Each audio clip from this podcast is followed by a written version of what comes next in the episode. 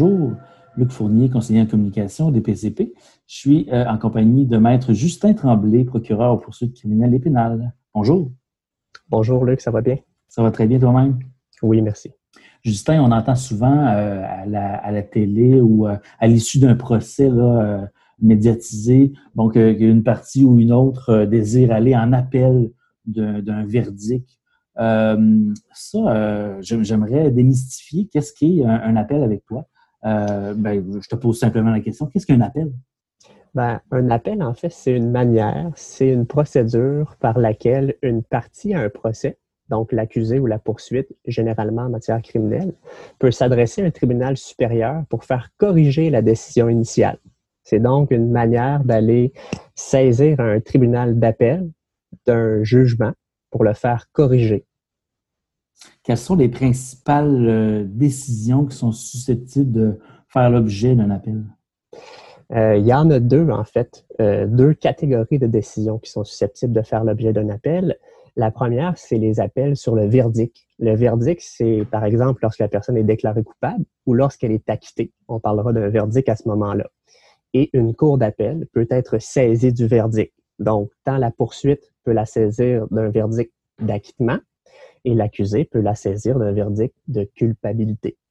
Euh, l'autre catégorie de décision qui est susceptible d'appel et qui occupe beaucoup justement nos tribunaux euh, supérieurs, c'est euh, la détermination de la peine. Donc, que la poursuite ou l'accusé croit que la peine est, est incorrecte, est injustifiée, trop lourde, ils peuvent l'un et l'autre saisir une cour d'appel pour que le quantum, qu'on dit donc le, la taille, la grosseur, l'ampleur de la peine soit révisée. Et à l'inverse, quel type de décision ne pourrait pas faire l'objet d'un appel? Il y a des, oui, il y a des décisions, en fait, qu'on pourrait qualifier d'interlocutoires. Donc, des décisions qui ne mettent pas fin à l'instance, qui ne mettent pas fin au procès, qui, elles, ne peuvent pas, ne peuvent pas nécessairement faire l'objet d'un appel tout court ou immédiatement. Euh, un exemple peut-être que les gens peuvent comprendre, c'est dans le cadre du procès, il y a un avocat ou une avocate qui formule une objection à une question, prétendant qu'elle est illégale ou que la réponse ne devrait pas être admise en preuve. Eh bien, le ou la juge, à ce moment-là, va trancher l'objection. Mais cette décision-là, qu'on qualifiera d'interlocutoire, ne peut pas être révisée en appel immédiatement.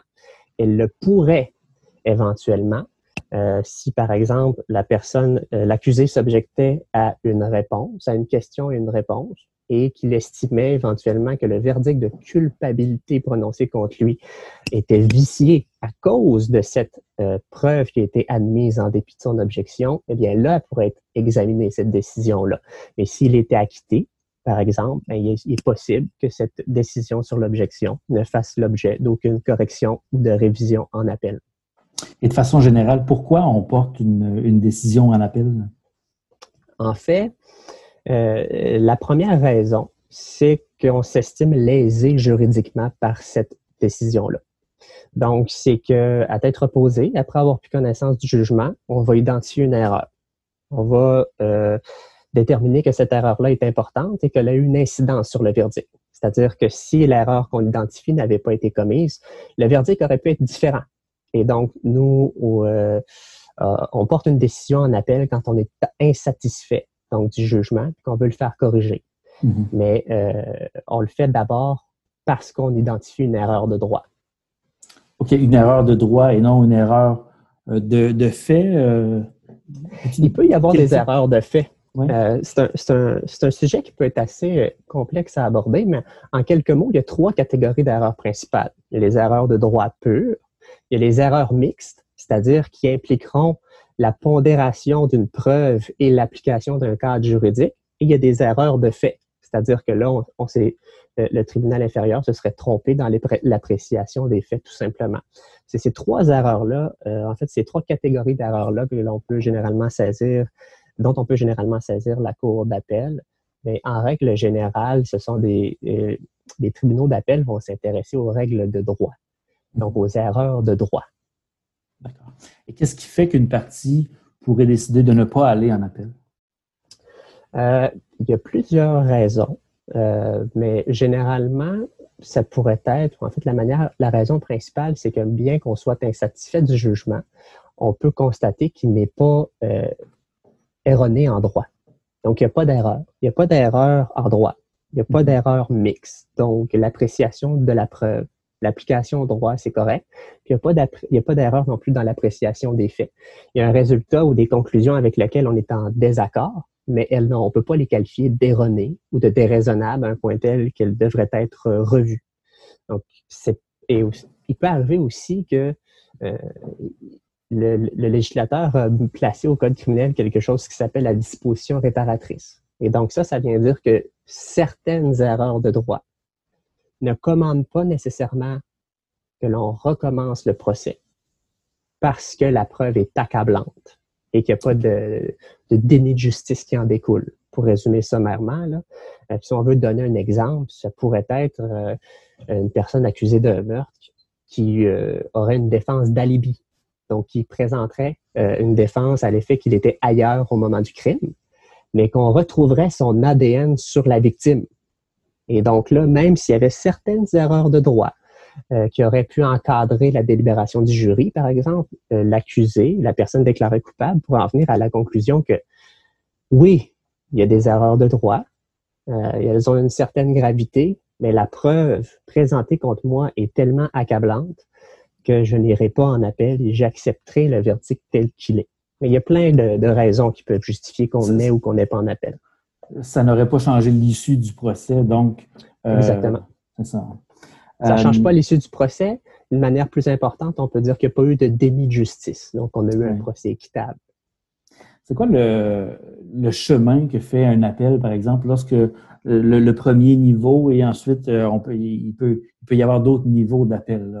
Oui. Explique-nous un petit peu les, cours. Ben, si on prend le chemin euh, le plus traditionnel, si on veut, c'est qu'on va avoir un, tribunal de première instance, comme la Cour du Québec euh, dans notre province, qui va rendre jugement sur un acte criminel, donc une infraction qui a une certaine gravité objective. Selon euh, le verdict, soit la poursuite, soit l'accusé va saisir la cour d'appel euh, du dossier. Il peut arriver aussi que la, cour ne puisse être saisie que sur permission, particulièrement dans le cas de l'accusé. Lui, des fois, pour certains types d'erreurs, il faut qu'il demande une permission. La poursuite, elle, elle peut aller en appel uniquement pour une erreur de droit. Donc, continuons avec l'exemple que c'est la poursuite qui va en appel. Euh, donc, elle identifie une erreur de droit dans le jugement. Elle saisit la cour d'appel. Euh, à ce stade-ci, c'est une simple formalité où on produit un avis. On lui dit, voici l'erreur de droit que j'identifie, j'aimerais que tu examines le dossier, cours d'appel. Ensuite, les parties doivent faire des mémoires. Des mémoires, c'est des documents écrits d'une trentaine de pages dans, lesquels on va expliquer c'est quoi qui s'est passé en première instance, donc dans le cadre du procès, et c'est quoi les erreurs de droit qu'on identifie et pourquoi c'est des erreurs de droit. Donc, qu'est-ce que la Cour suprême a dit? Qu'est-ce que la Cour d'appel a dit par rapport à ce sujet-là? Quand les mémoires vont être constituées, vont être déposées, bien évidemment, on les, on les partage à la partie adverse, et ensuite c'est déposé à la Cour qui en prendra connaissance et qui nous fixera une audition. À la Cour d'appel, généralement, ce sera une formation de trois juges qui tranchera le dossier. Et donc, au terme de cette audition-là, la partie, encore une fois, insatisfaite de la décision dont appelle, donc l'appel peut être accueilli ou il peut être rejeté, euh, peut saisir la Cour suprême. La Cour suprême, généralement, et sauf exception, on va la saisir sur demande d'autorisation. Donc, on va lui déposer un mémoire, mais qui s'appelle une demande d'autorisation, dans laquelle on va lui demander d'entendre notre affaire. Mais rendu à la Cour suprême, il faut que le dossier ait une importance nationale. La Cour suprême du Canada étant la plus haute instance judiciaire au pays, ces décisions ont euh, une saveur de direction. On va orienter les parties et les cours d'appel dans la bonne direction juridique. Et donc, il faut que le dossier qu'on lui soumette ait des questions qui le transcendent, c'est-à-dire qui vont avoir une incidence sur plusieurs autres dossiers actifs au Canada. Donc, dans ces circonstances-là, elle pourrait accepter d'entendre l'appel et encore une fois, rejeter l'appel ou l'accueillir et ordonner un nouveau procès ou substituer un verdict. Substituer un verdict, ça veut dire, ben, vous avez été acquitté ou déclaré coupable en première instance, mais maintenant, ça va être l'inverse. On va substituer un verdict de culpabilité à l'acquittement parce qu'il n'est pas nécessaire dans les présentes euh, circonstances de faire un nouveau procès. Donc, c'est ça le cheminement d'un dossier. Ça peut être long. Ça peut prendre des années. Parce que la constitution la préparation des mémoires, ben, il y a des délais qui sont associés à ça. Il faut comprendre aussi que si, par exemple, le procès en était un qui a lieu devant un jury, eh bien, il faut retranscrire tous les des paroles qui ont été dites devant le premier juge. Donc, on peut se retrouver avec des mémoires d'appel. C'est comme ça qu'on appelle les documents qu'on dépose à la Cour, des mémoires d'appel qui ont des milliers et des milliers de pages. Donc, c'est un processus qui est assez long. Qu'est-ce qui fait en sorte que parfois, on peut euh, reprendre le, le, premier procès, le, procès Tout à fait. au départ? Qu'est-ce qui, fait en sorte qu'on peut le reprendre, qu'on doit le reprendre? Parce qu'il y a eu de multiples erreurs? Euh, pas nécessairement. Ce qui va faire en sorte qu'il y aura une ordonnance de nouveau procès euh, de rendu par une cour d'appel, c'est que il est nécessaire que les questions en litige lors du procès soient réexaminées avec un bon cadre juridique ou sachant quelle preuve peut être admise et quelle preuve ne peut pas l'être. Euh, généralement, ça va être des ordonnances de nouveaux procès qui seront les remèdes à un appel qui est accueilli.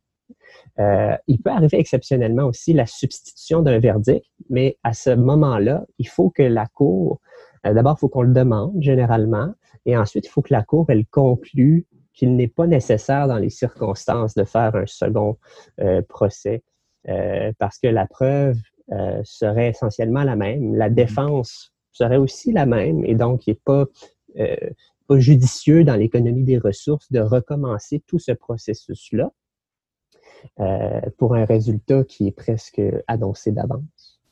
Généralement, c'est les nouveaux procès qui sont ordonnés. Tu parles, tu parles des cours d'appel parce qu'il y en a plusieurs. Est-ce que tu peux me nommer celle, de, celle du Québec là, à tout le monde? Oui. oui. Euh, si on s'en tient en matière criminelle, la première cour d'appel pour des dossiers euh, des procédures sommaires, des poursuites prises par procédure sommaire, donc encadrées par un petit peu moins de formalisme et à gravité objective moins, on peut dire ça comme ça, eh bien, ces décisions-là vont être révisées par la Cour supérieure du Québec, qui siégera comme tribunal d'appel à un juge.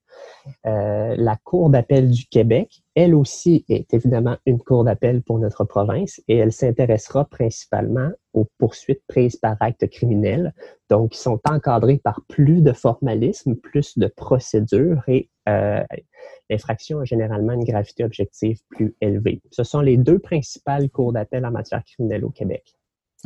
Dans le contexte de l'arrêt Jordan qui, euh, qui force le système judiciaire à, ce que tout aille rondement, euh, bon, là, les, appels, ça peut se prendre un certain, un certain temps. Est-ce que est-ce qu'on compte euh, ce, ce temps-là euh, dans, le, dans le cumul Jordan?